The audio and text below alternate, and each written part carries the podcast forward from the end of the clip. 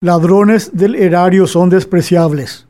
Los robos de dinero estatal desde diferentes instituciones y que son denunciados día tras día durante este gobierno son iguales o calcados a los robos de fondos públicos que fueron descubiertos hace 5 años o hace 10 o hace 20 o hace 30 años sin que hasta ahora los organismos existentes para la persecución de esos delitos graves hicieran mayor esfuerzo como para lograr que se castigue la mayor cantidad de los delincuentes perpetradores, al traer a consideración la gravedad y persistencia de la situación. Las distintas autoridades no muestran ni arrepentimiento ni vergüenza por no pregonar siquiera que terminen los saqueos al Estado, lo cual las ubica como sospechosas de complicidad o encubrimiento ante los ojos de la ciudadanía. Es como si los mismos padrinos mafiosos dieran órdenes para que todo siga igual y son obedecidos. Hay todavía, por ejemplo, gobernadores gobernadores que hacen desaparecer caudales oficiales mediante burdas confabulaciones y siguen fuera de la cárcel como si se tratase de gente decente. Se burlan de la población, especialmente de sus votantes y de las leyes al hacer compras de productos de empresas propias o de amigos, además a valores excesivos. Y lo mismo ocurre con intendentes o ex intendentes. Algunos de ellos logran que sus cónyuges sean sus sustitutos y ambos se confabulan para intentar ocultar los evidentes latrocinios de sus parejas que solo los fiscales no ven, no se animan a enfrentar o tienen el mandato de no investigar. Y están algunos pseudoempresarios graduados en las escuelas de la mafia que acaparan los más diversos contratos oficiales y pese a tener antecedentes de haber estafado, sobrefacturado, de no cumplir sus contratos o de que, o de que no sirvan los bienes o servicios proveídos, siguen participando campantes en las licitaciones sin ser vedados de por vida. Si hay suerte, algunos son suspendidos por breve tiempo para las licitaciones o contratos directos y cuando regresan siguen con los mismos ilícitos y las artimañas. Por acción de aquellos sujetos que causan repugnancia es que el Paraguay es tan desigual. El bienestar debería ser ya generalizado si no existiesen tantos ladrones del erario. Todos aquellos robos no ocurrirían más si hubiera líderes de verdad en los